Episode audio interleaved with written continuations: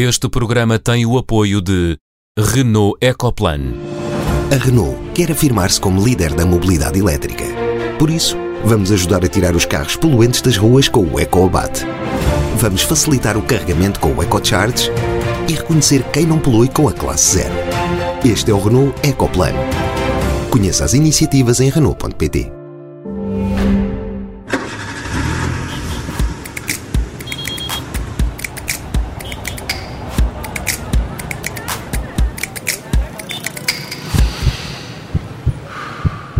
Bem-vindo ao Som Ambiente. Esta semana vamos falar de uma questão ambiental que tem anos e que é uma espécie de guerra sem fim, a luta contra as espécies invasoras.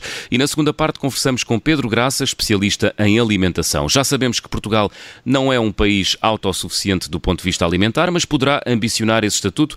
É o que vamos saber. Com o devido distanciamento social, dou as boas-vindas à Catarina Grilo, bióloga marinha, à Sofia Guedes Vaz, filósofa do ambiente, e ao Henrique Pereira dos Santos, arquiteto paisagista. Olá a todos. Olá. E sem mais demoras, vamos aos sinais. O sinal encarnado desta semana é atribuído pelo Henrique. A quem, Henrique, e porquê? A Jane Goodall, que é uma coisa estranha atribuir-lhe um sinal encarnado, porque é uma senhora encantadora e que diz coisas muito certas. Mas desta vez resolveu, podia ser a ela como podia ser a vários uh, até ao Malagrida do século XVIII, a propósito do terremoto, que são várias pessoas que vi, insistem em dizer que uma, uma, epidemia é o resultado da forma como nós tratamos a natureza. Eu acho isto uma coisa sem pés na cabeça. O sinal amarelo do programa de hoje é da responsabilidade da Sofia Guedes Vaz. Sofia, não estás muito convencida das boas intenções do governo de António Costa?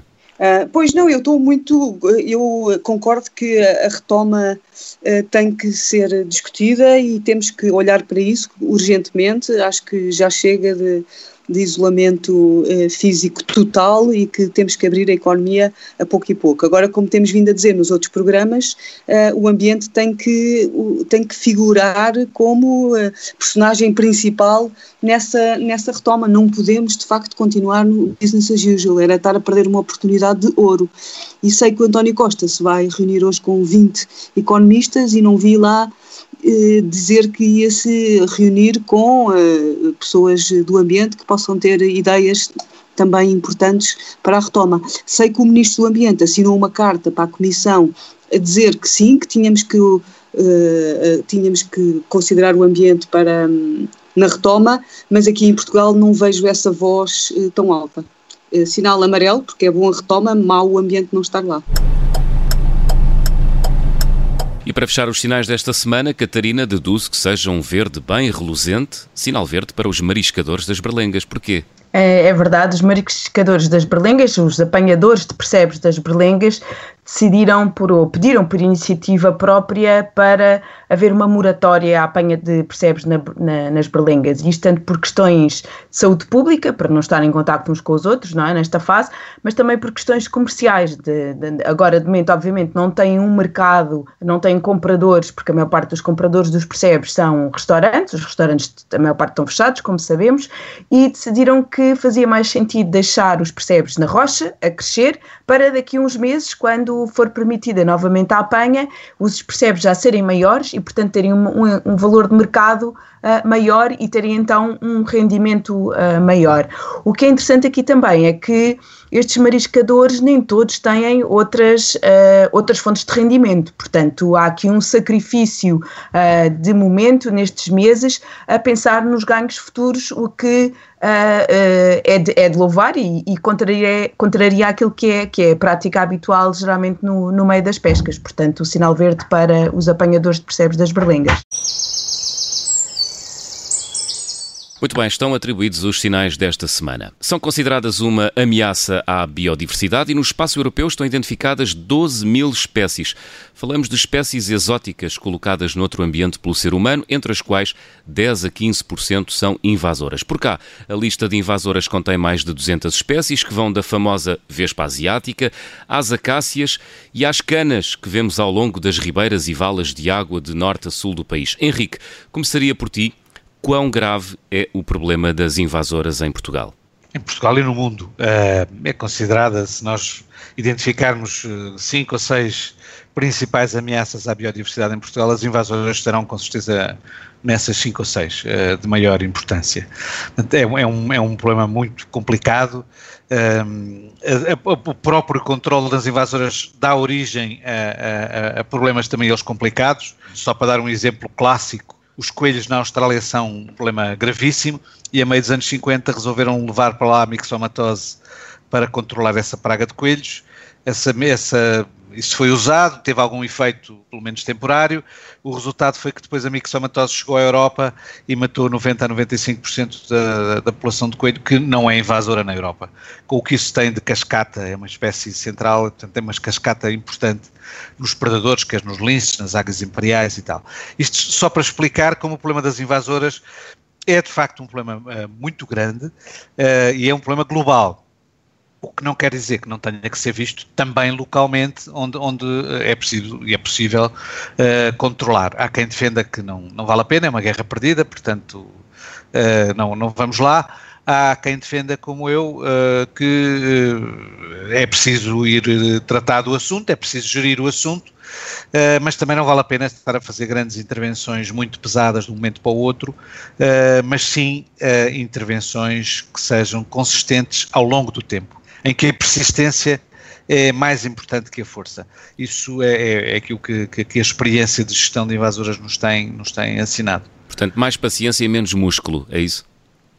Ah, seguramente, seguramente. é muito mais paciência e o músculo, enfim, o que for preciso, mas uh, muito, havia... muito mais paciência. Sofia? Uh, uh, não era só uma piada, havia um. Eu não sei se era o Sócrates que dizia a, a dívida não se paga, gere-se. E com as invasoras é a mesma coisa, não é? Não se consegue erradicar, vai-se gerindo. Pode-se erradicar localmente, mas todas as pessoas que trabalham com invasoras, eh, se já tiverem alguma experiência e se forem mais, enfim, formadas no assunto e tiverem mais experiência, seguramente eh, hesitam em usar a palavra erradicação. Usam-se, claro. Eh, embora localmente, embora localmente, isso faça sentido. Catarina. Pois é, a ideia de, de ir gerindo. Uh, sim, não, e é só uh, aqui acrescentar também algumas das, das espécies que, uh, que eu acho que é importante referir para, as, para, para os nossos ouvintes também perceberem de, de, que espécies é que estamos a falar, porque de facto algumas delas tornámos-nos bastante familiarizados, outras são mais recentes, não é? O João já referiste as, as acácias, mas também há outras, outras espécies, nomeadamente do meio aquático, o lagostim de água doce, o jacinto d'água, que de vez em quando também aparece nas notícias, não é? Porque vai obstruindo os as pequenas ribeiras e canais, uh, e, e, também uma que tem dado muito que falar aqui, na, aqui, por exemplo, na zona do estuário do Tejo, que é a ameijoa japónica, uh, até porque está associada a, um, a, problemas, de, de, a problemas económicos e, e, sociais, não é? E é um, e é um problema também de, de saúde pública, uh, porque é uma, uma ameijoa que depois que passou a haver uma grande apanha, principalmente na altura da crise, há 10 anos atrás, e depois nada disto é controlado e, e entra no, no, no circuito alimentar, entra nos restaurantes. Uh, e também algumas espécies, por exemplo, como o caranguejo azul, que começou a aparecer também no, no sul do país e que, embora seja, seja, seja problemática exatamente por ser uma invasora, ocupa um nicho uh, ecológico específico, mas também já, já, já há indicação de que poderá ser uma potencial espécie-alvo para, para, alguma, para alguma pesca. Portanto, as invasoras de facto são, são um problema ecológico uh, grave são preocupantes, mas também por vezes acontece terem alguns benefícios económicos. Obviamente não estou a defender aqui a introdução de espécies que não são nativas aqui da, da nossa região, uh, que, e, o que de facto já aconteceu, por exemplo, com espécies como as carpas, como as axigãs, que ocupam várias bacias hidrográficas aqui no nosso país e que foram introduzidas para, uh, para o fim da, da pesca desportiva, não é? Deixa-me só já agora se, se, chamar a atenção para um aspecto. No problema das invasoras, há um problema semelhante ao das epidemias, já agora voltando aqui ao, ao assunto do assunto, do momento. Nas invasoras há duas fases completamente distintas. Uma coisa é impedir a entrada de uma invasora. E aí uhum. o critério é o mais rapidamente possível isolar o ponto onde ela foi identificada, ou a porta potencial, os portos, por exemplo, são, são portas potenciais de entrada, e fazer essa vigilância, isolar, não deixar expandir e uh, contê-la e depois, dentro do espaço, do espaço contido, eliminá-la antes que ela se uh, transforme numa invasora de, uh, muito expandida.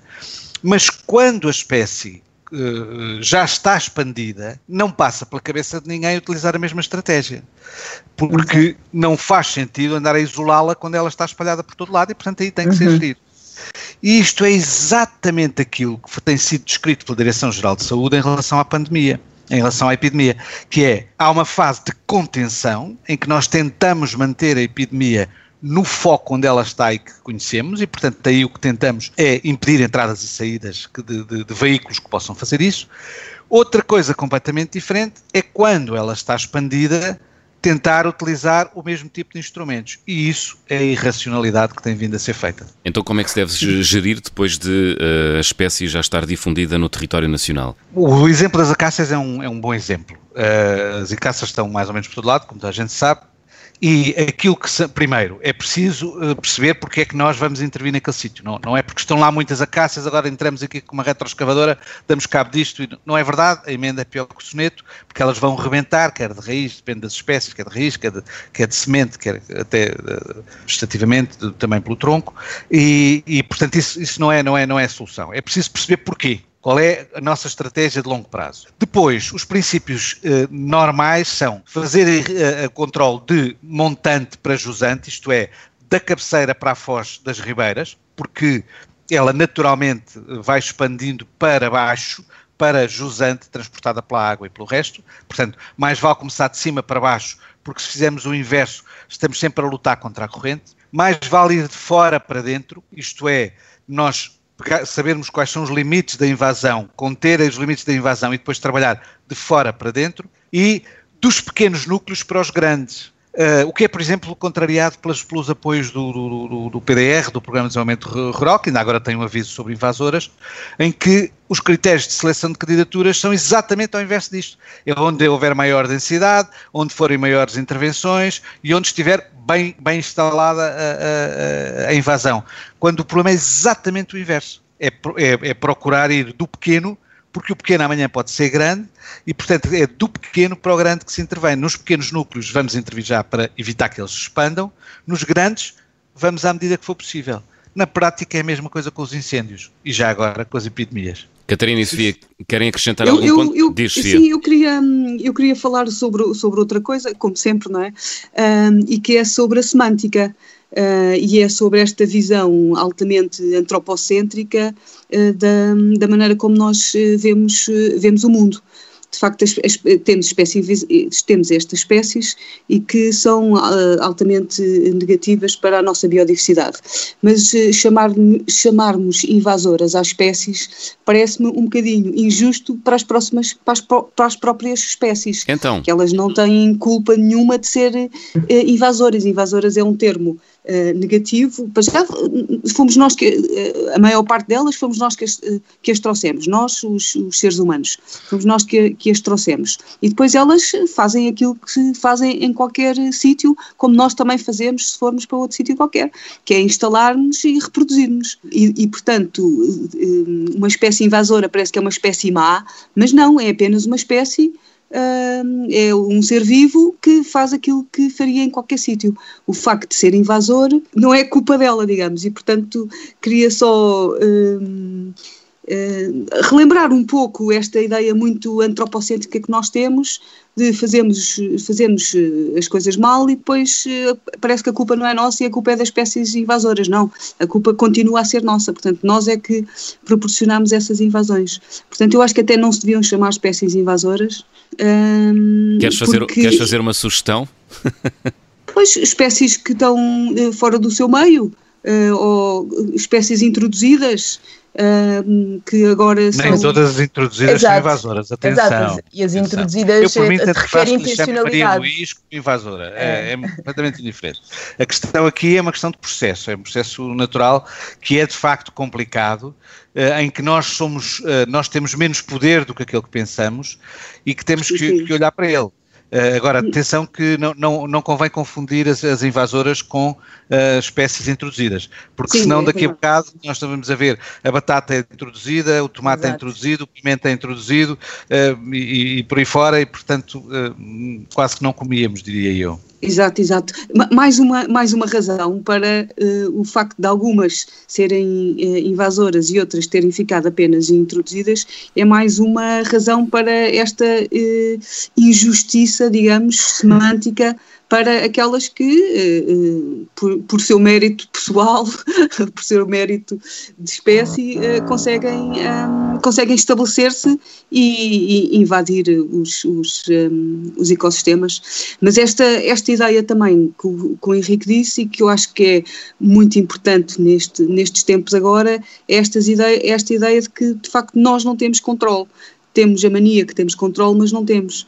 E, e, é bom quando nos relembra, alguma coisa nos relembra que o nosso controle é muito menor do que aquele que nós pensamos, porque a humildade é o primeiro, é o primeiro passo para, acho eu, uma, uma melhor sociedade. Catarina, nota final sobre este tema. Queria só referir que uh, das, de, as, as, espécies invasoras, e, e, vou manter a nomenclatura uh, até termos uma, uma alternativa melhor, uh, as espécies invasoras de facto são apenas uma pequena proporção daquelas que são introduzidas, não é? Porque, como o Henrique, como o Henrique dizia no início, há aqui duas, duas fases, são duas ou três, dependendo de como vermos as coisas, não é? Primeiro têm que chegar ao sítio, não é? E portanto têm que, têm que ultrapassar as condições de trânsito, no fundo, isso é geralmente um processo uh, mediado pelas pessoas, depois chegam à região uh, e através de intervenção ou não direta uh, podem, podem se ficar introduzidas e depois se, se sobreviverem se mantiverem populações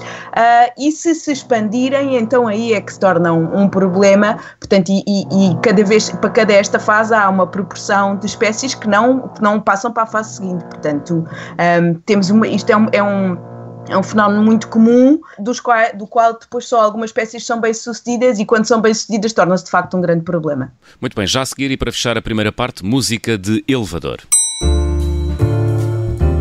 O Governo quer reabilitar 6 mil quilómetros de ribeiras de quase 60 conselhos de, das regiões Centro e Norte e para essa empreitada já reservou 75 milhões de euros. É música de elevador porquê, Catarina? Olha, é música de elevador porque uma das razões que foi, que foi apontada e, e, e bem para esta intervenção tem a ver com, uh, com aquilo que se chamam as, uh, as soluções de engenharia natural ou no jargão mais técnico, as Nature-Based Solutions, não é? Como uma técnica para, uh, para a mitigação dos impactos das alterações climáticas. E, de facto, Portugal comprometeu-se a utilizar este tipo de abordagens para reduzir em 10 a 15% as emissões até 2050.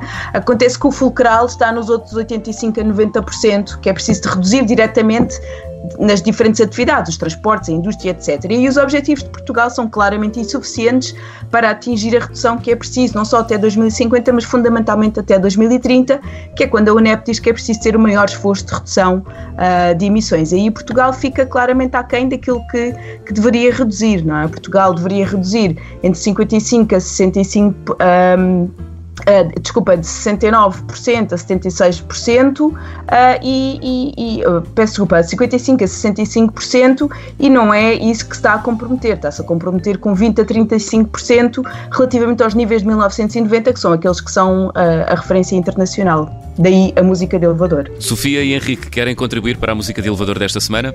Um, não, eu concordo totalmente com, com Catarina, o esforço tem que ser muito maior e volto a dizer aquilo que tenho dito agora ao longo do, do programa, é que de facto um, temos agora aqui uma, uma oportunidade de uma oportunidade de ouro para repensarmos alguma, alguma maneira como a nossa sociedade está organizada.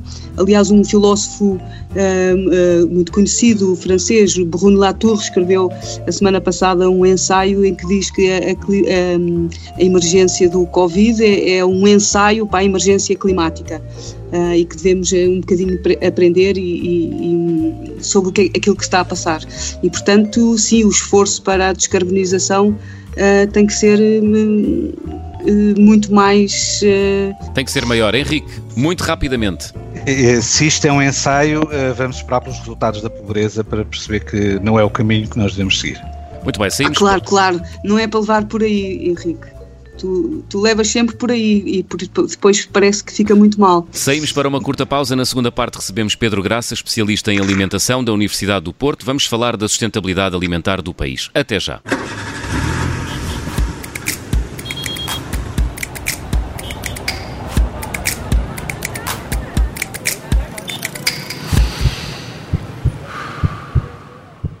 Chamo-me Ana Kotovic e antes do coronavírus virar o mundo do avesso, escrevia sobre educação no Observador. Agora escrevo sobre coronavírus, sobre Covid, sobre infectados e sobre como o mundo está a lidar com este surto. E de vez em quando escrevo sobre educação em tempos de pandemia. O mais difícil é lidar com a desinformação, é conseguir distinguir o verdadeiro do falso, é saber em quem podemos confiar e de quem devemos desconfiar. Mais do que nunca, o jornalismo sério é fundamental e a imprensa livre não existe sem os seus leitores. Se quer juntar-se à nossa missão de serviço público, torne-se assinante do Observador.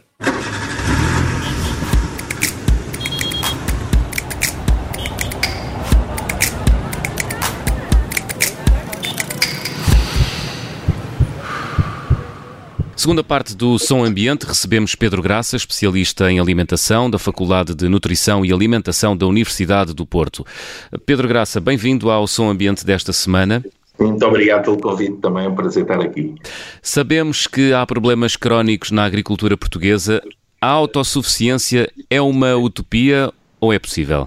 Eu diria que a autossuficiência tem sido sempre de alguma forma, uma utopia e um objetivo da maior parte dos nossos governos, eu diria quase desde o início da nacionalidade, nós sermos capazes de produzir alimentos suficientes para satisfazer as necessidades de consumo da, da nossa população. No entanto, nestas últimas décadas, com uh, o quebrar das fronteiras e com a capacidade de nós irmos buscar alimentos a outros países com os quais tínhamos boas relações comerciais, e aqui no quadro mais recente da União Europeia, eu creio que esse objetivo da autossuficiência, apesar de continuar na cabeça dos governantes, de alguma forma diluiu-se porque as economias de escala e a própria globalização alimentar permitiram que em determinadas alturas, para determinados produtos alimentares, seja mais eficiente irmos buscar alimentos fora do país do que os tentarmos produzir aqui. Portanto, Isso eu, não é bom? É, é, não, de certa forma, é, esta globalização é, é boa no sentido em que há regiões do mundo onde é mais eficiente produzir determinados alimentos, e quando eu digo eficiente até ambientalmente, provavelmente ainda temos muita dificuldade em fazer alguns cálculos, mas em alguns casos até pode ser mais eficiente. E, por exemplo, não faz sentido digo eu, que ah, no norte da Europa, ah, na Suécia, um produtor queira produzir tomates e tenha que o fazer em estufa para ter tomates locais, quando ah, no sul da Europa, com muito poucos custos ambientais, é, na época é possível produzir, por exemplo, tomates e depois enviá-los para a Suécia. Ou seja, isto é, é, de parte a parte. Há, um, há hoje esta facilidade de nós podermos comunicar uh, e informar das nossas necessidades e depois com determinadas centrais de compras que são muito eficientes hoje em dia, podemos ir buscar os alimentos onde eles estão a ser produzidos a um, a um preço mais, mais baixo, fazendo com que os alimentos para a, a média do cidadão português possa ser mais baixa do que muitas vezes a produzir, não diria localmente, mas perto daqui, com mais custos. Portanto, nesse aspecto, podemos apostar por vezes em determinados produtos. Por outro lado, ah, nós temos, felizmente em Portugal, uma grande diversidade ah, edafoclimática que nos permite produzir coisas muito diferenciadas e, portanto, ah, é útil até do ponto de vista da segurança nacional, em momentos até como estamos a viver hoje, termos alguma capacidade aumentada de, por vezes, podemos aumentar ou incentivar determinadas produções para conseguirmos ter um equilíbrio alimentar. E eu agora falo aqui muito também como nutricionista, nós podemos ter aqueles alimentos que são mais necessários para uma, uma alimentação equilibrada à nossa disposição. Mas Por exemplo? Isso, isso nem sempre é fácil, não é? Por exemplo, o exemplo talvez mais interessante talvez seja dos cereais. Um, um exemplo interessante, não é um, mas um, um, exemplo interessante. Nós, devido às condições da nossa, dos nossos terrenos uh, e também da, do, nosso, do nosso, ao fim e ao cabo do sítio onde estamos, neste, neste, neste espaço atlântico, mas de, de condições climáticas muito mediterrânicas e também devido à qualidade dos solos, a profundidade, nomeadamente do, do, do solo de qualidade, não é possível fazer trigo em, em, grande quantidade e de forma muito, muito intensiva. E sobretudo barato. E barato, e barato. Não é possível fazê-lo. Aliás, no outro dia falávamos Uh, houve uh, aqui no, no, no, princípio do século, meados do século XX, uma tentativa de o fazer de forma muito intensiva no Alentejo, mas que foi, acabou por, por, ser um, eu diria até um desastre ambiental, porque teve, tiveram de ser utilizadas quantidades muito elevadas ah, de substâncias químicas para que os solos pudessem ter capacidade produtiva. Ah, e, portanto, ah, mas no entanto, nós somos o país, o país do pão, um país mediterrâneo, da, da alimentação mediterrânica, onde o pão é o alimento central da nossa alimentação e é de grande importância para, para, para uma alimentação equilibrada, já, já foi o tempo em que o pão, o pão era proscrito, não é? O pão hoje é um alimento, uh, pelos nutricionistas, considerado de altíssima qualidade e que devia ser incentivado o seu consumo, sem qualquer tabus, porque engorda muito menos do que outras fontes parecidas, é um produto que leva farinha, água, sal, fermento e mais nada, não tem praticamente aditivos nenhums, portanto é um alimento de altíssima qualidade. No entanto, nós para pão de qualidade, e não só nutricional, mas também de, de sabor, um, temos, temos que importar trigo uh, uh, e, e, há trigo uh, aqui à volta relativamente interessante. Depois temos as nossas culturas tradicionais que permitiram durante muitos anos equilibrar esta escassez de trigo, que era o centeio e portanto misturávamos com, com outras variedades de cereal, mas hoje, por exemplo, importamos uma, uma grande quantidade de trigo e a nossa opção é, queremos continuar a ter pão relativamente barato e trigo como temos até agora, ou vamos para misturas, para pães, pães mais de mistura, ou vamos para alternativas ao trigo, é também uma questão dos consumidores escolherem, não é? Mas o que é um facto é que importamos, importamos muito trigo. Ó oh Pedro, mas deixa-me só, já agora que falou na, na campanha do trigo, uh, e, e, porque vale a, é, é, é, é, e a questão do pão é de facto uma questão central. Mas uh, o próprio Salazar, antes de ser, enfim, Primeiro-Ministro, lá como se chamava, Presidente do Conselho, Sim. nas suas provas de, de, de, para, para a Universidade de Coimbra, tem exatamente uma tese sobre o trigo, que tem uma citação muito interessante, porque ele se pergunta porque é que nós vivemos agarrado à miséria da produção de cereais. Quando uhum. poderíamos estar a vender flores e frutos e vinho e azeite em, eh, de forma em mercados que pagavam e depois então comprarmos os cereais mais baratos. Isto é muito curioso porque, evidentemente, depois, eh, na sua prática política, isto notou-se bastante menos. Eh, esta ideia notou-se bastante menos. Mas o, que está a dizer em relação a essas produções tradicionais é que tudo isso estava associado a uma grande miséria, diria eu, não é? Uh, por alguma razão as pessoas mal tiveram alternativa, se puseram na, na alheta e se foram embora para, para o Luxemburgo.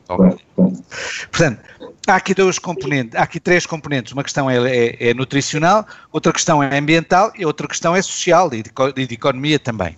Uh, quando fala em termos de produções eh, diferenciadas, e eu não podia estar mais de acordo com isso, também é preciso que tenhamos a noção de que essas produções diferenciadas, para serem feitas e para, e para, não gerarem miséria no produtor, têm que ser pagas a preços muito diferentes. Portanto, a questão do preço dos, dos alimentos eh, condiciona muito isto, ou não? Claro, claro que sim. Quer dizer, é, vamos lá ver uma coisa. Um, nós também tínhamos. Isto dava uma conversa que mais acabava, não é? Mas uh, nós, em Isso é relação é à produção dos alimentos, temos que ver, e como dizem bem, a produção dos alimentos também tinha, e, e estamos a falar dos anos 30, dos anos 40, mas há muito pouco tempo, até os anos 70, 80, nós tínhamos uma massa humana uh, nos campos uh, a, a, cultivar, a produzir alimentos enorme, não é? Uh, no princípio do século, mais de 50% da população trabalhava na agricultura. Um, e hoje esses números andaram, estão abaixo do, do, dos 10%, claramente. Agora, isso significava que quando nós produzíamos trigo, tínhamos de ter muita gente a trabalhar e dávamos de facto de ganhar, dávamos pão e dávamos a ganhar a, a muita gente, a muita gente. Hoje em dia, hoje em dia, isso já não acontece. E há um fator, eh, por outro lado, importantíssimo, acho eu, que é nós, através dos alimentos, conseguimos que a inflação também não suba muito, porque o preço dos produtos alimentares tem-se mantido relativamente uh, estável na, nos últimos anos, nas últimas décadas, uh, se eu posso assim dizer, nos últimos 15, 20 anos, tem-se mantido relativamente estável. Isso tem permitido que muitos portugueses vão hoje a um supermercado, e os supermercados são talvez o, o a, quem melhor faz a gestão destas compras quase no mundo inteiro para termos produtos baratos permite-nos que qualquer português possa hoje ter acesso a uma alimentação equilibrada a baixo custo. E isto, isto é, é, importante, ou seja. Mas isso também decorre da tal eficiência dos mercados eh, que nós, que nós estávamos a falar, não é? Isso mesmo, decorre da eficiência dos mercados. Se nós quisermos ter produtos de produção local e, portanto, produtos nacionais a cobrir o mercado todo, eu creio que isso poderia vir a criar disparidades nos preços em algumas situações e por outro lado outra coisa também que os consumidores já não estão preparados e teremos, teremos eu acho que isso no futuro com, com os impactos ambientais e com as crises ambientais talvez tenhamos que voltar um bocado a isso, mas para já não, ainda não estamos preparados para isso, que é o facto dos consumidores já não estarem habituados à, à sazonalidade dos produtos alimentares. Ou seja, nós hoje, agora, estamos em, estamos em abril, ou tivemos em março, e estávamos a ter morangos a, morangos que eram, de alguma forma, produzidos de forma muito intensiva para estarem cá, cá fora, quando em teoria só deviam estar, estar cá fora em, em, em junho ou julho, uh, que seria a altura deles. E, portanto, os consumidores querem, outro exemplo muito concreto, querem maçãs o ano inteiro. Nós hoje vamos ao supermercado, temos maçãs quase o ano todo e as pessoas esquecem-se que as maçãs, mais ou menos para essa altura, ou um bocado antes, vieram todas do Brasil e do Chile e da Argentina e, portanto, não nos apercebemos dessa globalização quando compramos no supermercado a baixo custo. Uh, e às vezes, baixo custo não quer dizer que não tenha um custo ambiental muito elevado. Isso é outra conversa. Mas, mas isso não era possível se nós produzíssemos tudo localmente, porque uh, uh, ou seria mais difícil, porque há muitas produções que ainda são de facto sazonais e nós não, não as encontramos. Portanto, não, não, o equilíbrio, não é? Eu diria que tem que haver um equilíbrio, mas acho, acho que é, é interessante nós eh, precisamos ter uma tendência para produzir localmente, principalmente se associarmos essa produção localmente ao menor transporte, à menor utilização de embalagem, a uma certa riqueza uh, para o produtor nacional, mas mesmo aí eu diria que é uma falácia. Se nós hoje observarmos, vou dar outro exemplo, o exemplo do azeite. O azeite foi uma produção que passámos de, de, de, da necessidade de importar aqui há, há, há 30 anos para sermos hoje um país exportador. Um, e, portanto, temos hoje produção local que permite fazer isso. Mas se nós formos ver quem é que produz azeite em Portugal, mais de 50% da produção do azeite nacional feita em Portugal não está, não está em mão portuguesa, está em mão estrangeira, porque são grupos estrangeiros que têm essas produções. Portanto, Isso é um problema? Não, não é um problema. Eu estou a dizer porque geralmente associa-se a ideia da produção local ao, ao, ao agricultor e ao, e, ao, e ao trazer um certo, um certo ganho. Sim, mas pode ser uma multinacional, é verdade.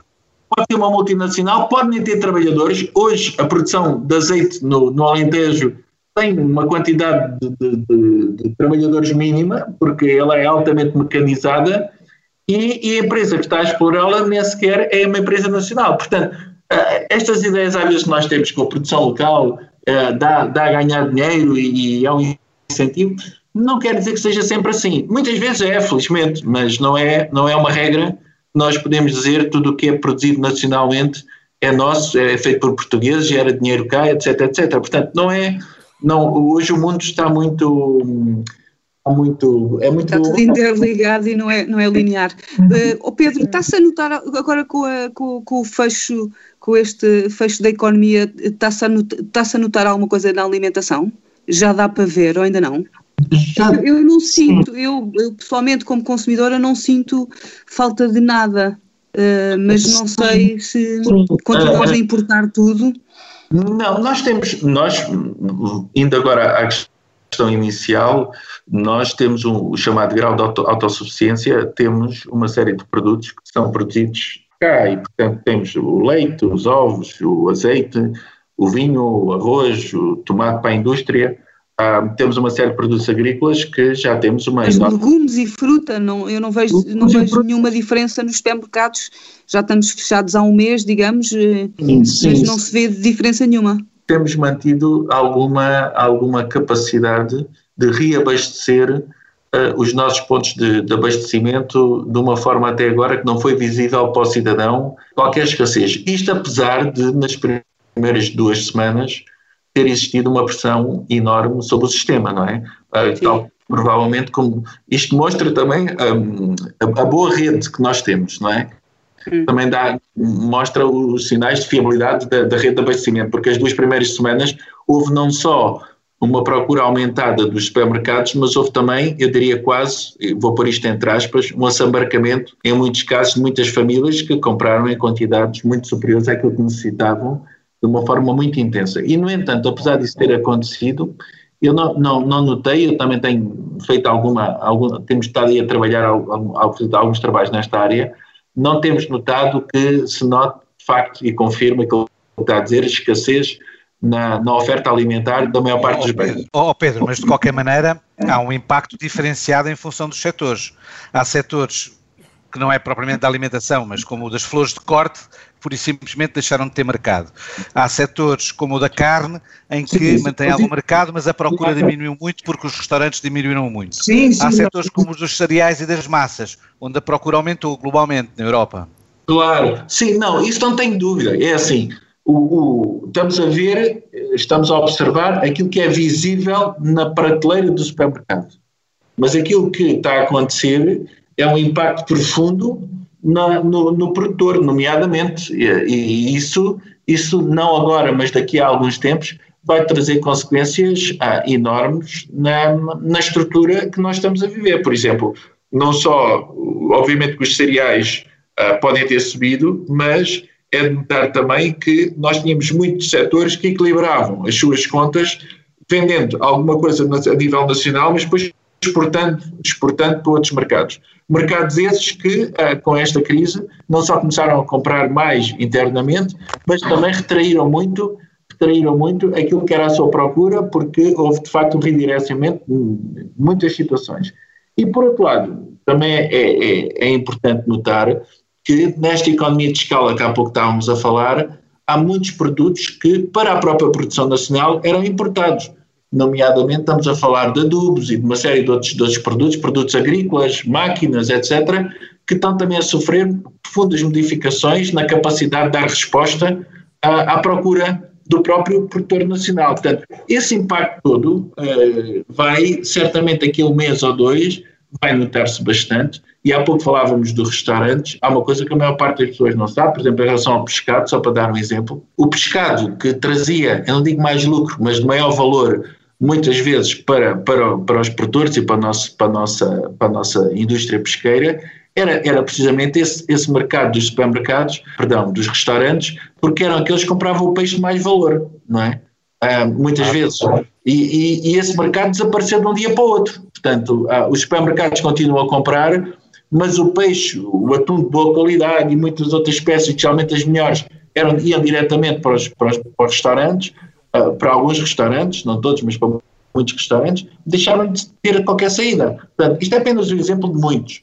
E esse impacto, esse embate só se vai notar daqui, daqui a umas semanas, mas, mas vai, certamente. Pedro, nós, Pedro, queria, queria só fazer uma pergunta muito rápida. O Pedro referiu no início algumas questões de sustentabilidade e as questões ambientais ligadas à alimentação, e eu queria perceber em que medida é que as orientações de, de, de dieta saudável em Portugal integram ou não estas preocupações de sustentabilidade, tendo em conta, por exemplo, o relatório que saiu ano passado, o Eat Lancet, exatamente fazendo esta ligação entre alimentação e sustentabilidade. Sim, eu creio que as autoridades públicas em Portugal, nomeadamente a Direção-Geral de Saúde e o Programa de Alimentação, e eu vou ter aqui um, só um ponto, eu durante muitos anos fui diretor desse programa e portanto tem algum uhum. viés, tem algum viés ao falar dele, mas nós nesse programa eu diria que fomos um bocadinho à frente da Europa, na medida em que outras coisas, por exemplo, escrevemos manuais de alimentação vegetariana no Ministério da Saúde, que isto, não sei se houve algum Ministério da Saúde no país europeu que tenha, por exemplo, feito isso, isto com algumas críticas na altura, mas que eram importantes, porque a pessoa que adota este tipo de alimentação também tem que ter alguns cuidados para, para não correr riscos de saúde. Mas eu diria que ah, na saúde e a promoção da própria dieta mediterrânica foi muito adotada pelo Ministério como uma, uma, dieta relativamente equilibrada e ao mesmo tempo sustentável do ponto de vista do, do ambiente, com menor recurso a, a, produtos proteicos que têm um maior impacto na, na alimentação. É um facto. Agora, se me disser que estas boas ideias, estas boas iniciativas depois têm um impacto real no país e, que já estamos a fazer e a trabalhar a sério nisto, eu diria que não. Eu diria que não, ainda temos que, mas temos que ter esperança, não é? Deixe-me só dar esta nota, estávamos a começar a conversa e a falar de, hoje em dia estamos com falta de esperança, ou pelo menos não é falta de esperança, mas andamos um bocado desanimados. Para fechar, Pedro. Para fechar, as pestes, as pestes que nos assaltaram durante toda a Idade Média, após uma peste existia sempre um momento de grande, de grande crescimento, inclusive de aumento da qualidade alimentar, porque havia uma, diria, uma limpeza das pessoas estavam mais doentes, infelizmente, era uma, uma seleção natural, mas depois os que ficavam geralmente tinham melhores ordenados, tinham geralmente mais comida disponível e tinham melhores níveis de saúde em cada momento destes. Portanto, não, não, não estamos à espera destas situações, são situações naturais, espero que a gente passe isto, esta catástrofe sem, sem esta crise, mas esperar que após uma crise possa haver momentos melhores e que a natureza possa, ah, de certa forma, reordenar-se e obrigar-nos a pensar um bocadinho de forma diferente para que possamos ter um futuro melhor e do ponto de vista alimentar também. Pedro Graça, muito obrigado por ter vindo ao Som Ambiente desta semana. Obrigado, obrigado. Catarina, Sofia e Henrique, temos encontro marcado para a semana. Até lá. Até para a semana. Deus, até para a semana. Deus, até para a semana.